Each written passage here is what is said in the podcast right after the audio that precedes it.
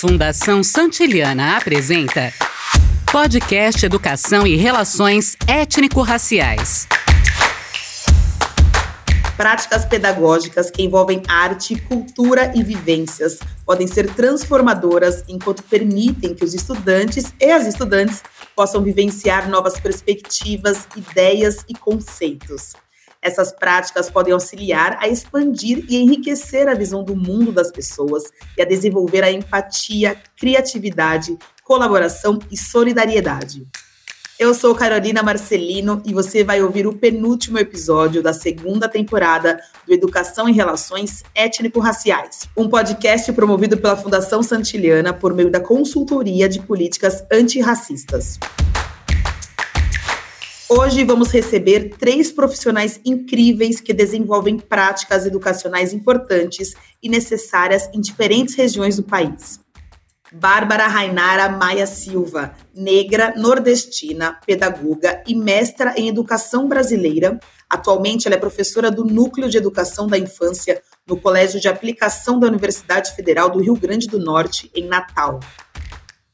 Marcos Antônio Franco Petraglia Filho, ele é professor, graduado em História, pós-graduado em Educação de Jovens e Adultos para a Juventude, pesquisador e formador na área de currículo e metodologias de aplicabilidade da Lei 10.639 de 2003. Atualmente, ele é professor efetivo na Rede Estadual de Ensino de Minas Gerais. Mildred Sotero, formada em Educação Física e mestra em Pedagogia do Movimento Humano pela Escola de Educação Física e Esporte da USP.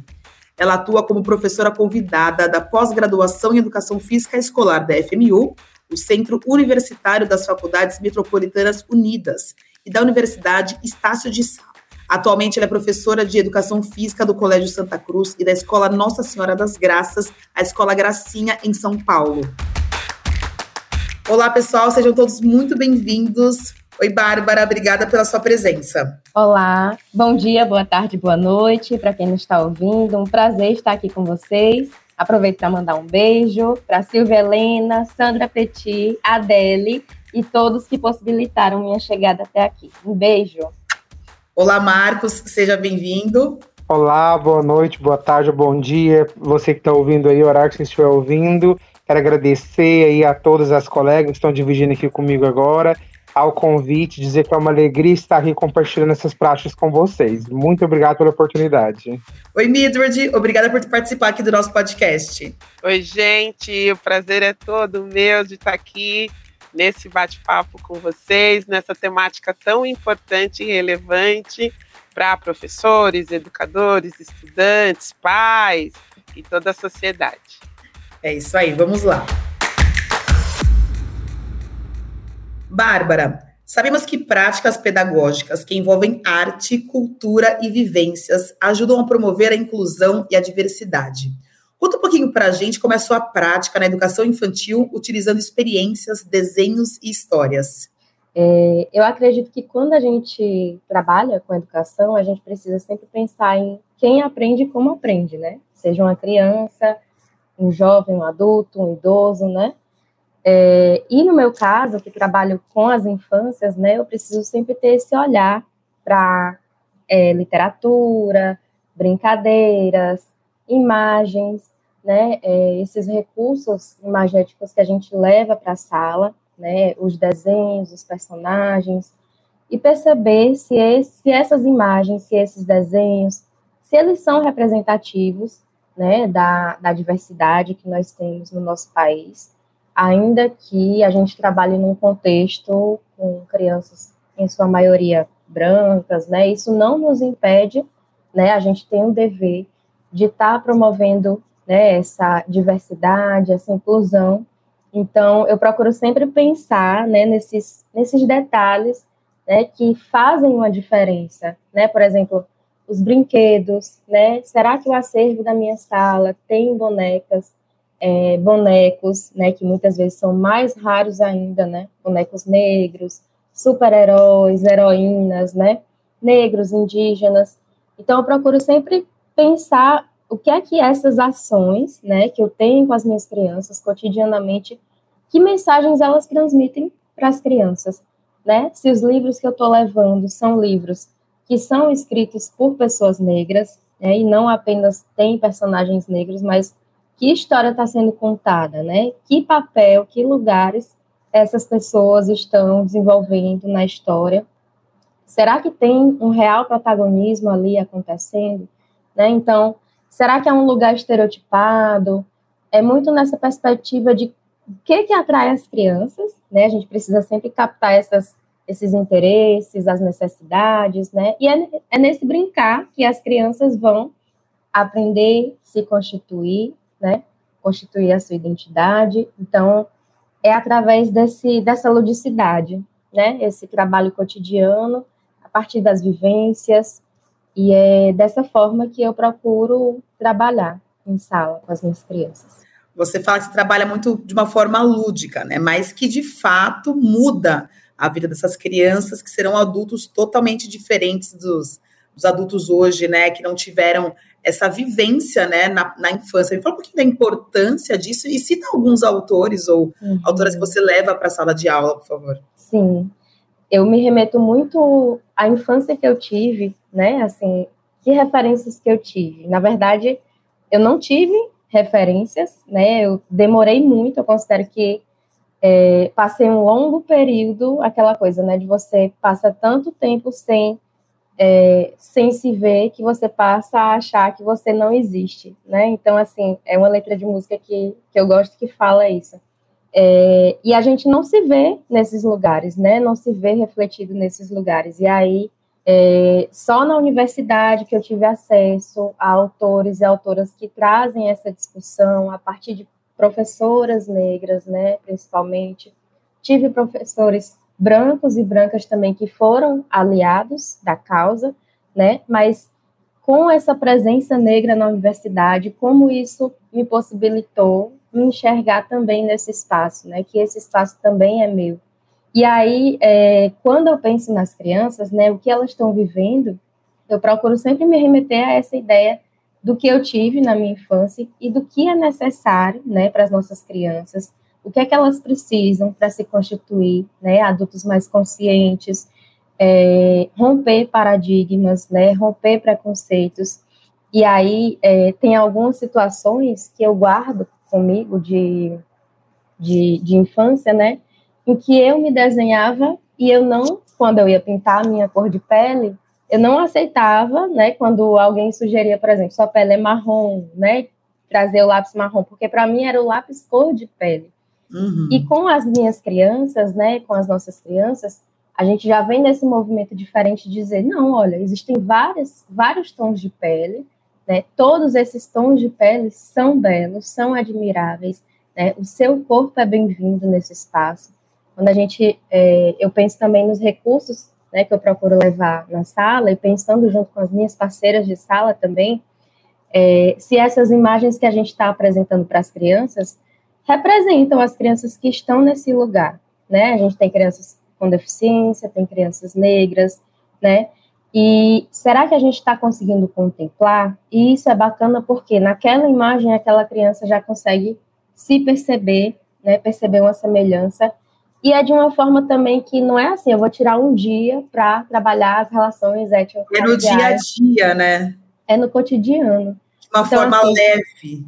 Isso, e não na perspectiva, né, porque eu sei que a gente precisa também falar das lutas, né, mas é, com as crianças, né, eu procuro também trazer essa perspectiva positiva do que é ser negro, né, então, assim, positivar, e aí é, tem algumas experiências também que eu já tive com as crianças em sala, junto com minhas parceiras de sala, e principalmente no ano passado, que eu estava é, compartilhando sala com a Adele. Nessa escola de aplicação, a gente trabalha com a dupla docência, né? Então, temos duas professoras em sala e um auxiliar.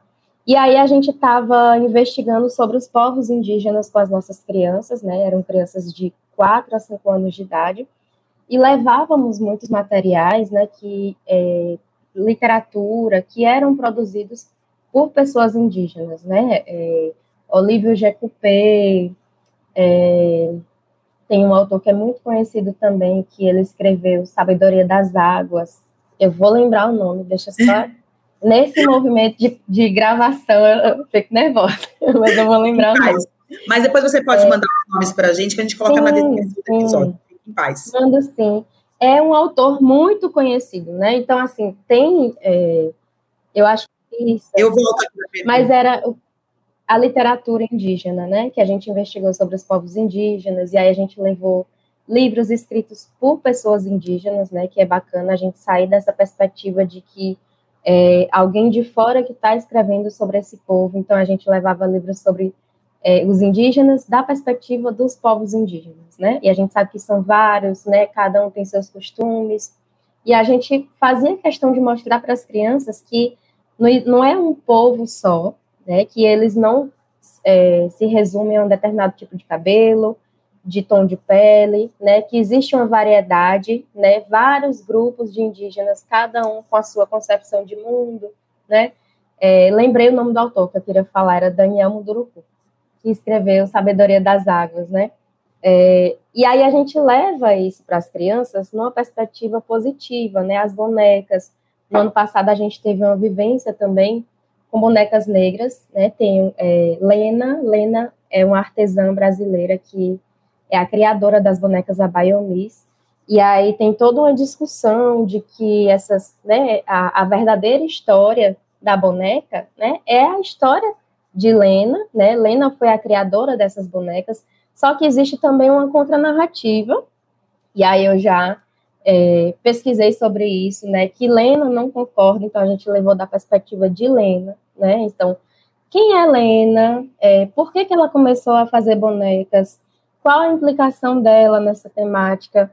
E as crianças conheceram sob essa perspectiva, né? E não sob a perspectiva de que é, as mães que vinham nos navios negreiros faziam é, as bonecas, porque isso muita gente não sabe, né? Eu também não sabia até um tempo atrás. Mas isso é uma forma até de romantizar essa escravização, é. né? Esse movimento que aconteceu, que a gente sabe que não foi nada é, romântico, não teve nada de bacana, as pessoas foram sequestradas, uhum. né? Pessoas negras foram sequestradas, então trazer isso, é, a gente trouxe isso a partir desse brincar, a partir dessas bonecas, desses bonecos, né? Então, é muito vivencial. Me fala uma coisa, você também trabalha a questão da construção da identidade étnico-racial em crianças pequenas, né?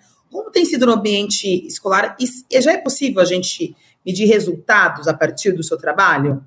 Tem alguns é, alguns dados assim da nossa observação enquanto professora, né, do que que vem acontecendo enquanto mudança a partir do que as crianças nos trazem, né? Às vezes elas trazem nas suas brincadeiras, elas trazem nas suas falas, é, elas trazem nas suas perguntas, né? Então, assim, houve uma situação bem marcante em que uma criança viu uma imagem, a gente estava trabalhando é, sobre o frevo, né? E aí é, levamos uma imagem de personagens dançando frevo, eram desenhos, né? Desenhos e pessoas negras fazendo aquela dança. E aí uma das crianças da turma, que é uma criança negra, né? Da forma como eu a leio, interpreto, é uma criança negra, uma menina. Ela olha para aquele desenho e ela fala: Olha, professora, ele é da sua cor, e aí é, me convida para esse para esse diálogo junto com ela, né? Assim, e aí eu chego perto dela e falo: "É, ele é da minha cor.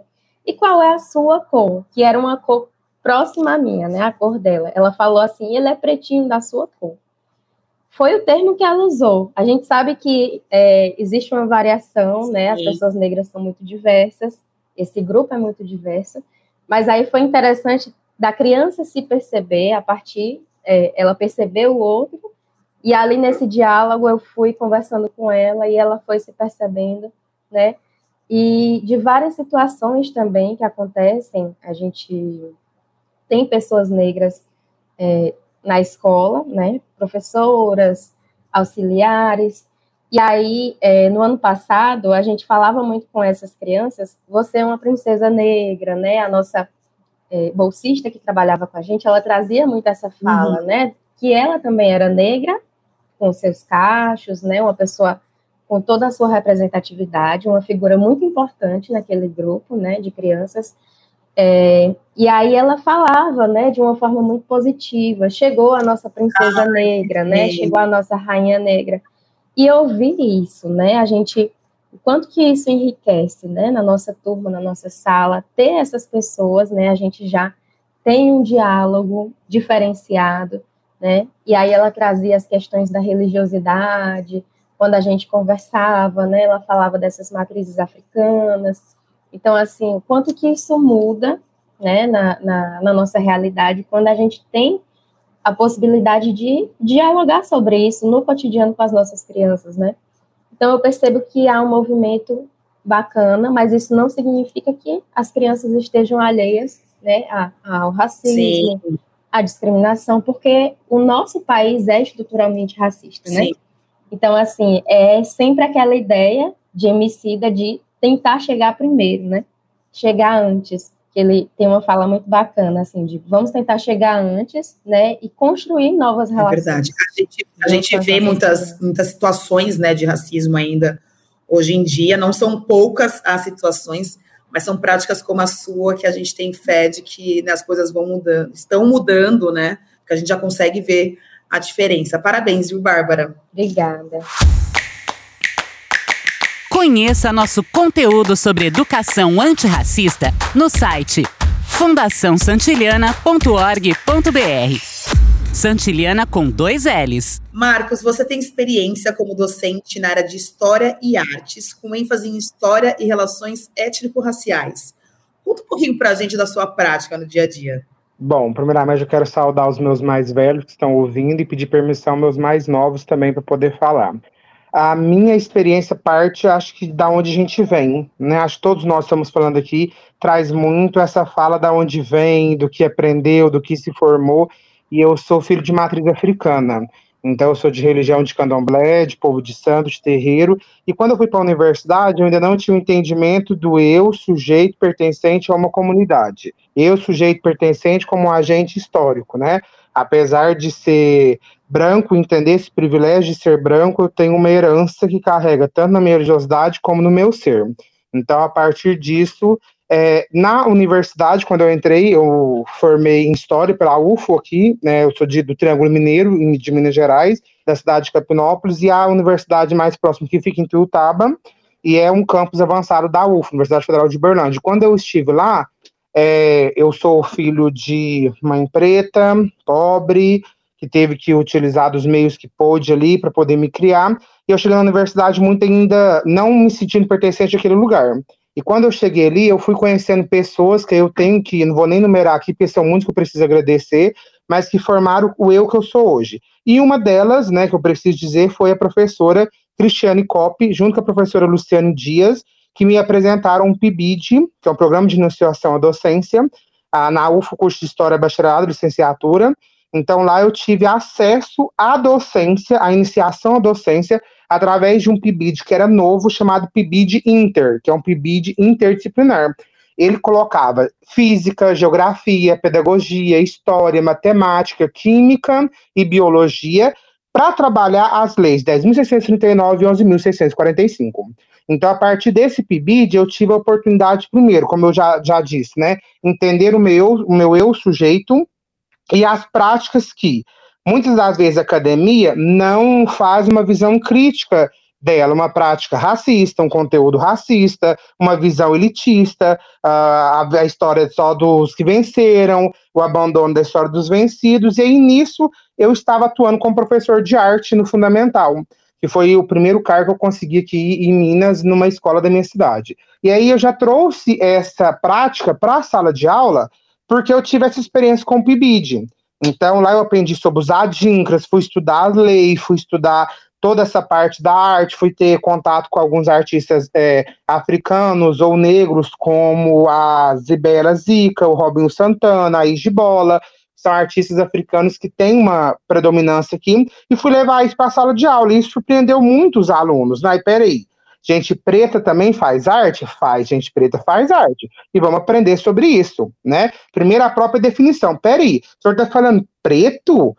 isso é racista, vamos discutir o que é ser preto, o que é ser negro, né? E aí eu já trouxe toda uma aula, é, um pouco da discussão do colorismo, mas a partir da visão histórica social disso, né? Legal. Qual lugar que me pertence, qual lugar que me traz. E aí, logo depois eu peguei história, e história é um campo aberto para isso, né? Então, só que eu não sou o professor do 20 de novembro. Então, eu sou bem implicante nesse sentido, porque se vem o 20 de novembro, eu fecho a cara. Fala, por que só o 20 de novembro? Peraí, se eu vou falar sobre revoluções, eu vou falar só a parte dos negros na revolução. Uhum. Se eu vou falar sobre guerra, eu vou trazer os negros dentro da guerra. Se eu vou falar sobre movimento operário, eu vou trazer o movimento operário negro, o movimento operário das mulheres negras. Então, eu atuo dentro da prática, tanto quando eu dava artes, agora quando eu sou, eu sou efetivo em História em dois cargos, a minha prática sempre é antirracista é o que a gente chama, né, do Boaventura Santos, uma prática descolonialista. Então, eu sempre trago essa prática da sala de aula tentando abordar, e sempre, né, porque o pessoal fala, ah, é difícil. Não é, se a gente quer, a gente consegue. Uhum. E aí, o projeto que eu até me inscrevi na, no podcast é um projeto que surgiu dessa luta, porque eu parti do convencimento dos meus pares. Espera aí. Ah, Marcos, mas você faz muita coisa, eu também quero, então eu vou te ajudar a fazer isso. E aí, deixa eu te explicar como é que você faz. Vem cá que eu vou te falar que seu conteúdo tem como fazer também. E a partir disso surgiu é, o seminário é, Ciência Consciência Negra. E aí, o primeiro ano, ele foi recebido pela escola meio assim, o que, que ele vai falar, principalmente porque eu toco em questões, vamos dizer, mais tabu para eles, principalmente em cima de religiosidade, uhum. né, religiosidade africana, religiosidade afro-brasileira, são coisas distintas, e aí a gente vai falar sobre ebó, a gente vai falar sobre Exu, a gente vai falar sobre orixá, a gente vai falar sobre pombogi, a gente vai falar sobre tudo. E eu sou daqueles que gostam de falar e incomodar. E Marcos, isso ainda é um nem... tabu dentro da sala de aula? Com certeza. Eu vou falar para vocês um relato rápido do ano passado. Eu fui chamado pela minha direção, inclusive eu estou na escola que aconteceu isso. Porque os alunos, os alunos não, duas alunos específicos, é, foram lá me denunciar porque eu estava querendo que elas fizessem macumba na sala de aula, né? Meu aí eu falei assim, olha, aí eu falei assim, olha que delícia, meu trabalho atingiu o meu objetivo. A diretora falou assim, como assim? Eu falei, porque eu incomodei, eu tirei elas do lugar, do lugar delas de privilégio e agora eu vou trabalhar isso com elas. Pode deixar que eu resolvo com elas. Ah, mas elas estão com medo. Eu falei, eu vou explicar para elas o que é o medo delas. É a falta de conhecimento. Conhecimento, com certeza. E aí, quando eu não conheço o novo, eu prefiro criar uma pré-ideia dele. E aí, depois eu expliquei, fui para aula, levei uma aula maravilhosa sobre ancestralidade e religiosidade, sobre a questão das oferendas, sincretismo, e a partir dali elas vão entendendo, opa, isso não é o que eu penso, né? E eu parto da ideia de que eu levo uma macumba, um instrumento musical, para a sala de aula e mostro, ó, isso é uma macumba. Agora vamos aprender o que é o outro? Vamos aprender o que é a cultura do outro? Vamos aprender o que é a identidade religiosa do outro? E a partir daí a gente vai construindo as atividades que foram feitas, e foi é, bastante legal ver quando a gente retornou da, da, da pandemia para a prática, como eles voltaram até mais abertos a esse entendimento. Mas a gente não encontra esse tipo de problema. Que sorte dessas alunas que te encontraram no meio do caminho. Marcos, me fala uma coisa. Em parceria com a professora Miramar Mendes Ferreira, vocês idealizaram o projeto História, Ancestralidade e Luta propostas da Lei 10.639 de 2003 para a sala de aula, apontamentos e discussões. Como surgiu esse projeto?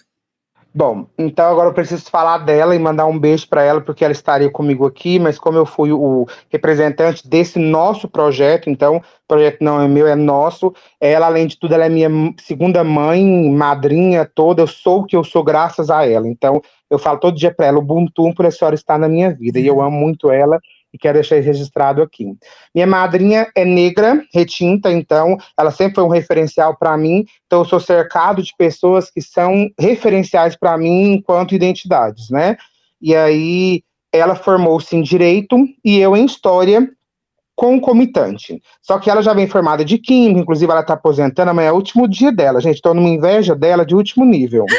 Então ela está aposentando em um cargo, e aí, quando ela foi formar no direito, ela já, eu já estava imersa na universidade, então eu, não sei se vocês conhecem um congresso chamado Congresso Étnico-Racial daqui da UFO, onde eu fui idealizador, eu que criei ele junto com as professoras, junto com colegas, eu fui um dos fundadores, cofundadores, inclusive, meu último ano da universidade, eu entrei como coordenador desse congresso. E a Miramar foi, há seis anos atrás, participar de, a meu convite. Madrinha, vamos lá entender?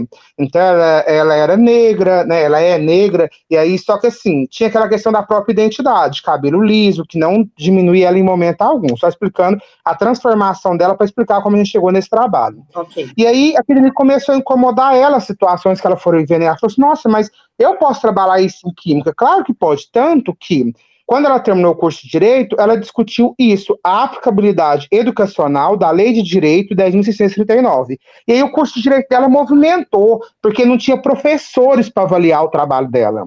Porque ninguém discutia primeiro direito educacional, direito educacional da população preta, negra, e que não tinha gente mesmo para discutir isso. Então teve que fazer convite para outros professores, só que isso gerou um movimento na universidade dela também.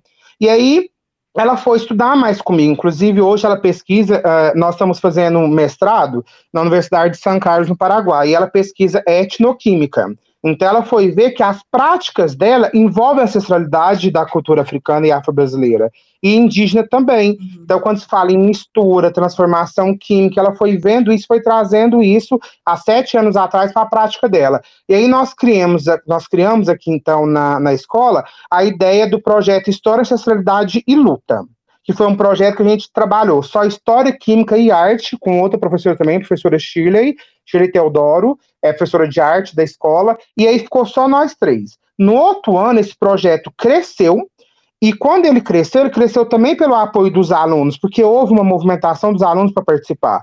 Legal. E aí esse projeto, esse projeto se torna, então, Ciência Consciência Negra, aonde esse ano a gente vai para a quarta, para a quinta edição dele, porque durante a pandemia não teve como realizar. A gente realizou só uma palestra online com os alunos. Uhum. Foi o evento online da nossa escola que mais teve participação de alunos. Então isso foi muito bacana. No movimento online eles entraram, nós chegamos a quase 300 é, 300 pessoas participando, que foi convidado pais e outras pessoas também para participar. E aí, desse evento, então, a gente mobilizou a nossa escola. Então, física, o que, que eu posso trabalhar que envolve isso? Vou trabalhar o som dos instrumentos, as ondas do berimbau, as ondas do chique-chique, e foi mostrando isso li, língua portuguesa. Ah, eu vou trabalhar escritores, literatura negra, mas também vou trabalhar a poesia de resistência. Então ela foi trabalhar o Islã, a poesia cantada. História aí é tudo que vocês já sabem, né? Então eu fui trabalhar memória, fui trabalhar ancestralidade, fui trabalhar cultura indígena a partir da, da, da discussão do que é ser índio, do que é ser indígena. Eles fizeram essa discussão, houve um debate, uma mesa aberta na escola durante o recreio para que eles discutissem isso. É, biologia foi trabalhar o trato da, da medicina alternativa indígena e africana, estão envolvendo as duas leis. Então, toda mat matemática trabalha na matemática, eles fizeram oficinas de mancala na escola, né? A gente fez oficinas de abalmis, e aí cada pessoa que vinha podia sentar, fazer a sua, e a gente transformava no cheveirinho, ela levava aquilo ali com, uma, a história, né? pequenininha, resumida, e o chaveirinho levava para casa. Teve a visita das outras escolas daqui da minha cidade, são mais sete escolas que participaram com a gente, pessoal da PAI. Então, teve também a questão da contação de histórias com bonecas negras, que os próprios alunos confeccionaram. Você envolveu então, a foi, assim. inteira. Isso, foi. Inclusive, o que aconteceu? Quando elas viram o tamanho que tinha, é tradicional nas escolas, não gosto desse termo, mas a gente tem que falar sobre ele, até para tentar desmistificar essa ideia dele do da Feira Científica de Ciência Física, Química e Biologia. Não existe só, não existe a Feira Científica de Ciências Humanas. E agora existe. Porque, inclusive, nesse ano, quando eles viram o que, que o evento virou, o que, que a pesquisa, porque a gente movimentou, pensa que todo, nós, só, nós tínhamos 18 turmas na escola. As 18 turmas tiveram, no mínimo, quatro grupos produzindo alguma pesquisa em alguma área de história, geografia, física, biologia, filosofia, sociologia, química, até educação física tiveram as danças né, africanas, é o jogo, a corporeidade e tudo isso em cima dos valores civilizatórios, né? Então, do trabalho, e eu apresentei para eles, é, tiveram dois módulos que a escola me doou, eu apresentei o material Kit Acordo da Cultura, porque lá no PIBID, como eu expliquei para vocês, eu tive a oportunidade de participar de formação né, inclusive com a maravilhosa minha, assim, minha deusa Nilma Lino Gomes. Ah, nossa ela deusa! Veio, né, ela que veio dar a, a oficina para a gente, e na oficina eu fiquei assim tão maravilhado que depois eu entrando em contato com ela, ela fazia, ela fez até é, reuniões online comigo para me explicar mais sobre o material, a aplicabilidade dele com o nosso PIBID também ela fez. E aí eu fiz essas, eu repliquei esse conhecimento com os meus colegas, os meus pares aqui na escola. Então eles foram assistir a se empoderar do que, que era o material Kit Acordo Cultura, porque o material ficava onde? Eu bati o pé porque toda escola recebeu. Cadê o nosso? Tava lá no almoxerifado da escola, lá onde fica esse livro que ninguém usa. Eu fui lá um dia, cacei e achei ele. Aquela caixa, né, que ele vem, enfiada lá debaixo de uns livros. Eu falei, opa, vamos usar esse material? E aí a gente começou a desenvolver essas atividades e a feira científica desse ano foi substituída pela nossa ciência consciência negra. Então foi assim, é, uma oportunidade maravilhosa dos alunos verem que a lei e o trabalho com a cultura e ancestralidade não fica só pautado em matérias básicas como história, arte e linguagens, quando tem um professor interessado, mas sim com todas as matérias e todos aqueles que queriam participar. Muito legal, Marcos. Parabéns viu, pela sua prática. Muito obrigado. Gostei, adorei. Conheça nosso conteúdo sobre educação antirracista no site fundaçãosantilhana.org.br. Santiliana com dois L's. Mildred, chegou sua vez. Tudo certo aí? Tudo certo. Então tá bom. Vou pedir aqui licença para os meus colegas para eu me reapresentar. Então, meu nome é Mildred Sotero, sou professora de educação física. É, e, e desculpem, eu estou fazendo isso porque é, o, o, o, olhar para mim faz parte das minhas práticas. Vocês já vão entender por quê. É, sou uma mulher negra, com traços negroides fortes, tenho lábios carnudos, tenho nariz grande, tenho olhos amendoados, tenho a pele retinta, curvatura do meu cabelo é 4C, tenho 1,70m, 85 quilos, estou falando aqui do meu escritório, acima de mim tem um quadrinho com pés de várias danças, ao meu lado tem uma estante de livros. É, eu, como criança negra, cresci no seio de uma família negra. Enquanto eu só frequentava o seio da família, é, o ser negra não era algo que tinha importância para mim. Eu fui me descobrir negra, né, essa negra que é, o Brasil conhece, não, não a pessoa, mas esta negritude, né, que o Brasil conhece, eu fui me descobrir negra na escola, em contato com crianças não negras. Foi ali que eu comecei a descobrir o que é ser negra no Brasil. É, foi ali que eu parei de receber elogios por causa do meu cabelo, foi na escola que eu parei de receber elogios por conta da minha roupa, é, dos meus sucessos. É, minha mãe sempre fez questão que a gente tivesse um rendimento bom na escola, e por mais que eu me esforçasse, tivesse bons resultados, o elogio não vinha para mim, ia para outras crianças que tinham um rendimento menor e um esforço menor, e na minha cabeça uma beleza diferente da minha. Então foi no contexto da escola que eu me descobri negra, né, com todo o peso de ser negro no Brasil. É, eu fui atleta, eu fui, eu fazia atletismo, fazia 100 metros com barreira, então o esporte sempre esteve presente na minha vida. É, eu sou mãe de dois adultos, né? Tenho a Majoí, que está com 20 anos, tenho o Lucas, que está com 26 anos, a Majoí, futura jornalista, o Lucas, arquiteto. Então, esse valor do estudo que eu recebi da minha família, eu procuro passar para os meus filhos. É, sou professora, escolhi a carreira da educação física porque já estava nesse meio e, e gosto muito. E eu achei que pela corporeidade eu ia conseguir transmitir coisas boas para outras pessoas. Então a opção pela carreira de professora de educação física foi por aí. E agora, né, já nesse ponto da minha carreira, eu tenho 53 anos, eu é, é, também desenvolvo o trabalho de escritora de livro didático que para mim é uma missão eu poder compartilhar o conhecimento que eu fui acumulando durante toda a minha vida profissional e, e, e, os meus pensamentos, as minhas reflexões, o que dá certo e o que não dá certo. Então, ser escritora de livro didático para mim é continuar trabalhando, né, dando aula para alunos que eu não enxergo, que eu não alcanço fisicamente, que eu não vejo. mas tenho alunos presentes também. Atualmente eu trabalho na Escola Santa Cruz, no Colégio Santa Cruz, e na Escola Nossa Senhora das Graças, que é a Escola Gracinha. É, eu fiz essa descrição toda para poder contextualizar qual é o meu lugar de fala na luta antirracista. Né, eu falo como uma professora negra que tem o desejo de ver a negritude é, muito mais valorizada do que ela é. Mas confesso que o começo da minha vida profissional não foi preocupada com a negritude, foi preocupada com as questões relativas ao corpo, à corporeidade.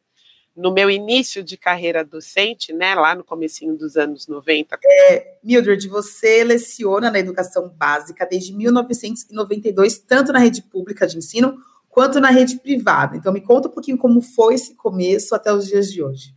É, eu optei pela carreira é, de docente de educação física, porque o esporte, o movimento, a cultura é, teve muita importância na minha constituição como mulher, é, como negra, como ser humano.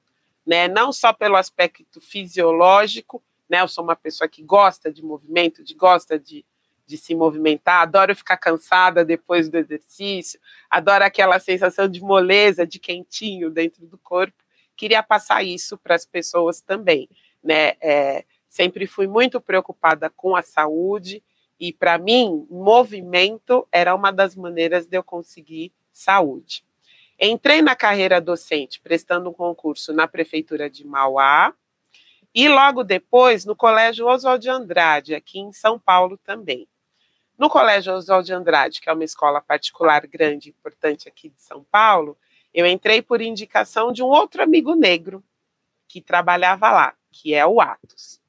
E também por um professor branco, né, de educação física, que é o Tadeu. Então, essas duas pessoas me colocaram nesse universo da escola particular, que atende alunos de classe A e B em São Paulo, onde vocês devem imaginar que tem pouquíssimos negros. Né? Até hoje, aqui em São Paulo, ter poucos negros é uma realidade das escolas particulares que atendem as classes A e B. E o contrário acontecia na prefeitura de Mauá.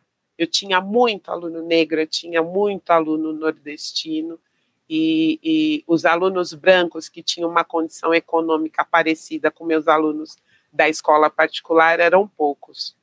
E eu comecei a olhar o que nos unia, né? Eu falei, não é possível que existam mundos tão estanques, tão distantes, tão separados. Comecei a olhar as coisas que nos uniam e, e cheguei na cultura, na cultura corporal do movimento. Né? Eu falei, o brasileiro tem uma cultura corporal de movimento que nasce aqui, nasce ali, uhum. mas que acaba sendo de todo mundo.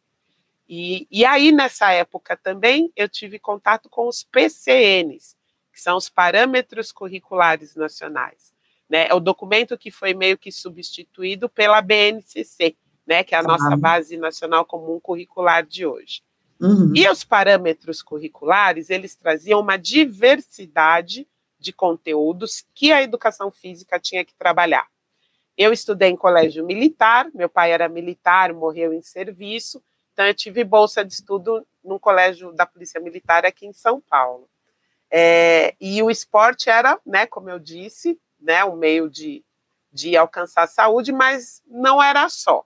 Né? Hoje a gente sabe que foi muito usado na época da ditadura para promover um Brasil que, na verdade, não existia.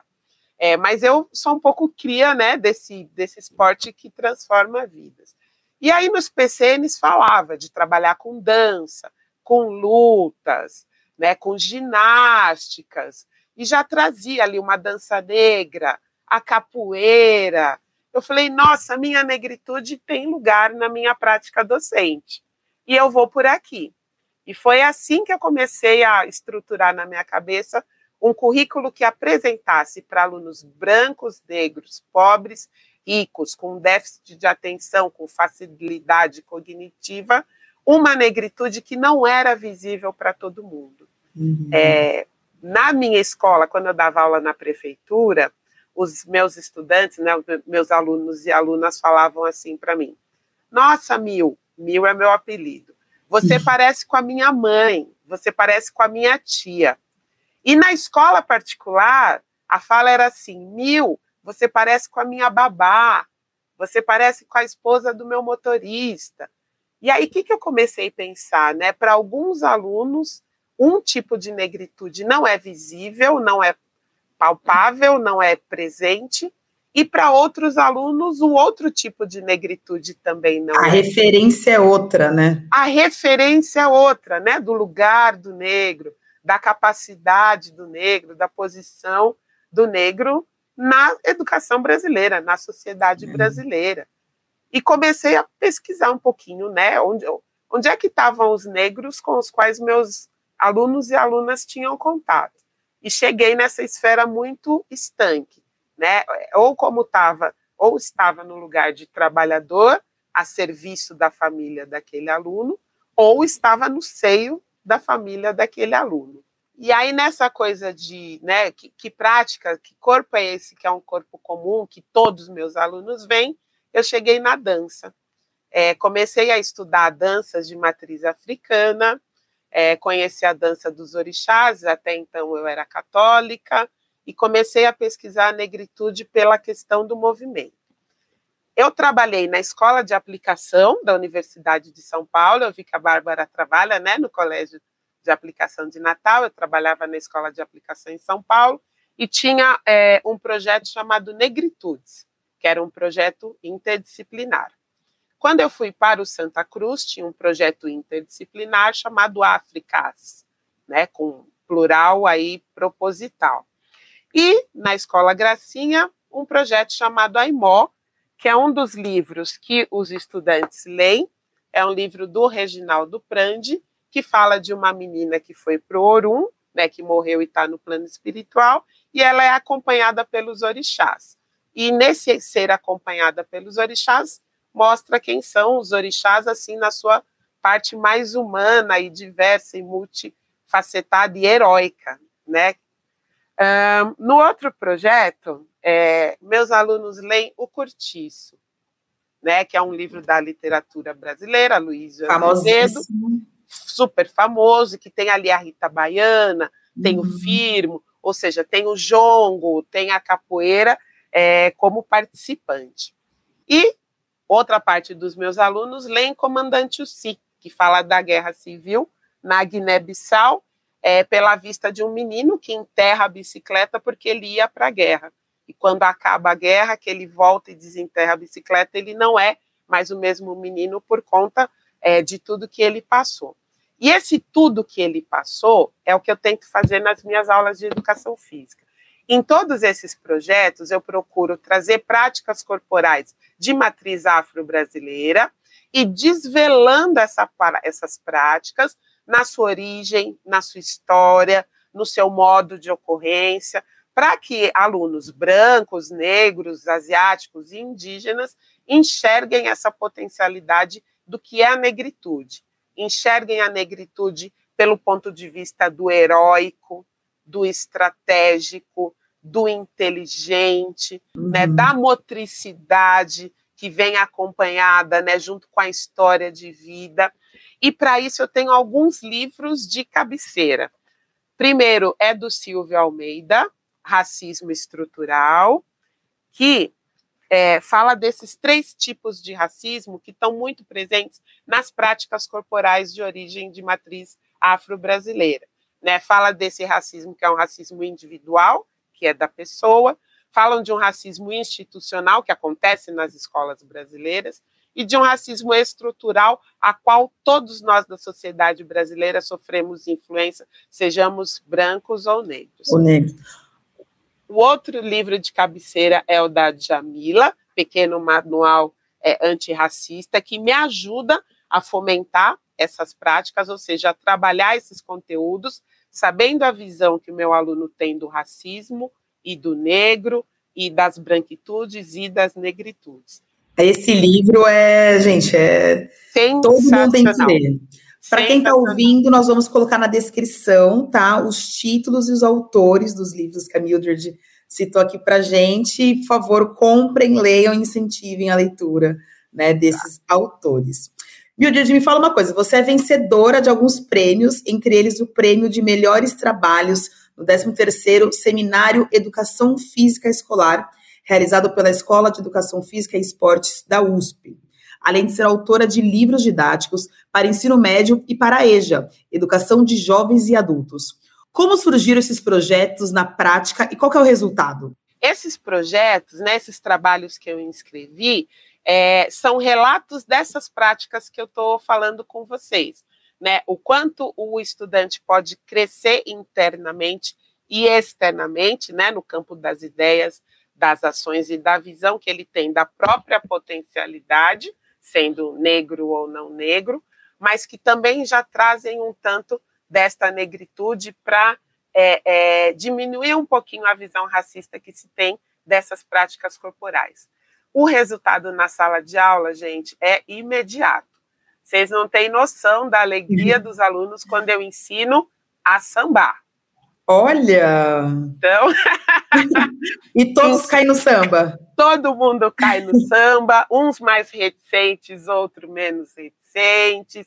É, trabalho com funk na sala de aula, né, mostrando que é uma produção cultural humana que hoje é polêmica e sofre preconceito, mas antes o samba também era, antes o forró também era, e hoje são cartões postais da nação.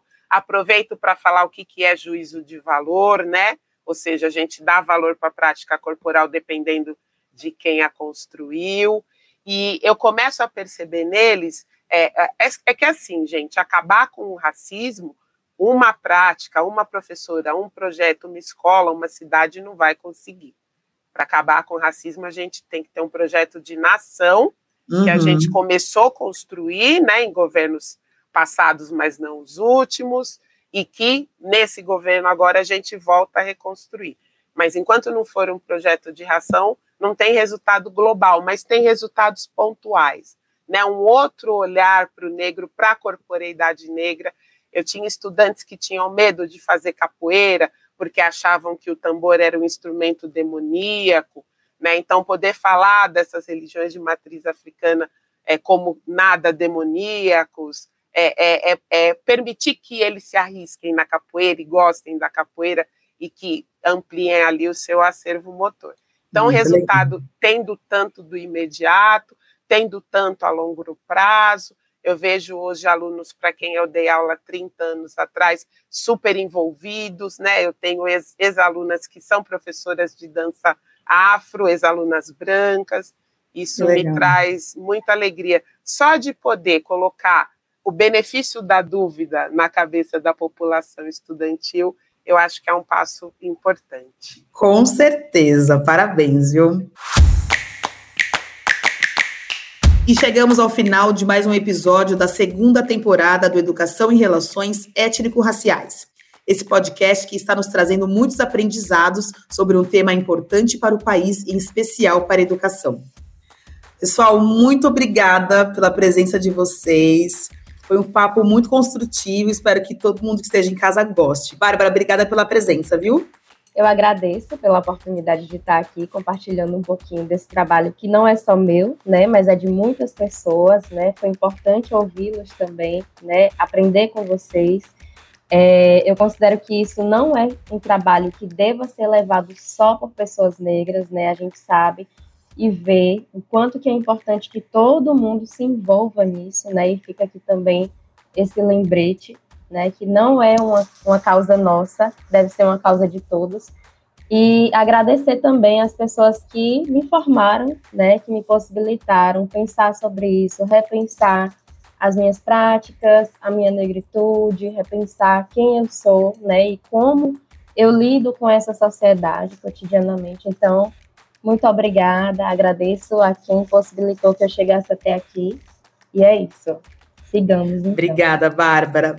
Marcos, muito obrigada pela sua participação.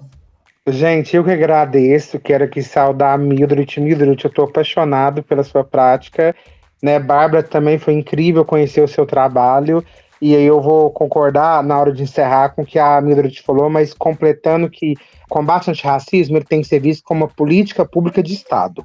Quando ele for visto como uma política pública, né, que é necessário estar em todos os espaços, na saúde, na educação, na cultura, no social, no lazer e todos os outros, eu acredito que aí dá para ter um pouco de esperança. E ainda espero ouvir daqui a alguns dias o anúncio que a CEPIR vai voltar a ser o ministério. Estou torcendo muito para isso. E agradecer a todos aqueles que vieram antes de mim, a oportunidade de estar aqui. E se eu pudesse dar um conselho para qualquer pessoa que está ouvindo isso daqui, buscando uma alternativa, ou até buscando um caminho, é acreditar que se você está incomodando, você está no caminho certo que a pedra que se move, ela chacoalha tudo que está em cima e você consegue chegar onde você quiser, viu? Um abraço a todos, ao pessoal da organização. É uma alegria inenarrável estar aqui com vocês, viu? Um abraço a todas essas mulheres lindas que estão aqui comigo hoje. Muito obrigado. Obrigada, Marcos. Mildred, muito obrigada, viu? Você encantou todo mundo. Gente, eu que agradeço. Também queria agradecer aos meus colegas de projeto Nenhum desses projetos que eu citei eu faço sozinha. Eu estou na companhia de professores de língua portuguesa, de artes, de história, de geografia, de ciências, de matemática, de inglês. Então, como eu disse, somos uma equipe é, multidisciplinar e interdisciplinar que procura levar um pouco de letramento antirracista para alunos negros e não negros, porque o projeto de Estado, política pública tem que ser para todo mundo. Então, agradeço demais meus colegas, as escolas onde eu participo, que se abriram para esse trabalho corajoso, porque tem que ter coragem de enfrentar o mercado da educação brasileira, e essas escolas têm, e toda a produção aqui de vocês. Adorei participar, adorei, virei fã agora. Tchau, gente. Obrigada, Mildred. E muito obrigada também a você que esteve conosco nesse bate-papo tão importante. Ouça e acompanhe o nosso podcast na sua plataforma de áudio preferida e em cada episódio você tem a oportunidade de ouvir diversos especialistas narrando suas experiências e debatendo sobre a necessária construção de uma educação democrática e antirracista. Sugiro também que você ouça todos os episódios da primeira temporada porque eles estão imperdíveis.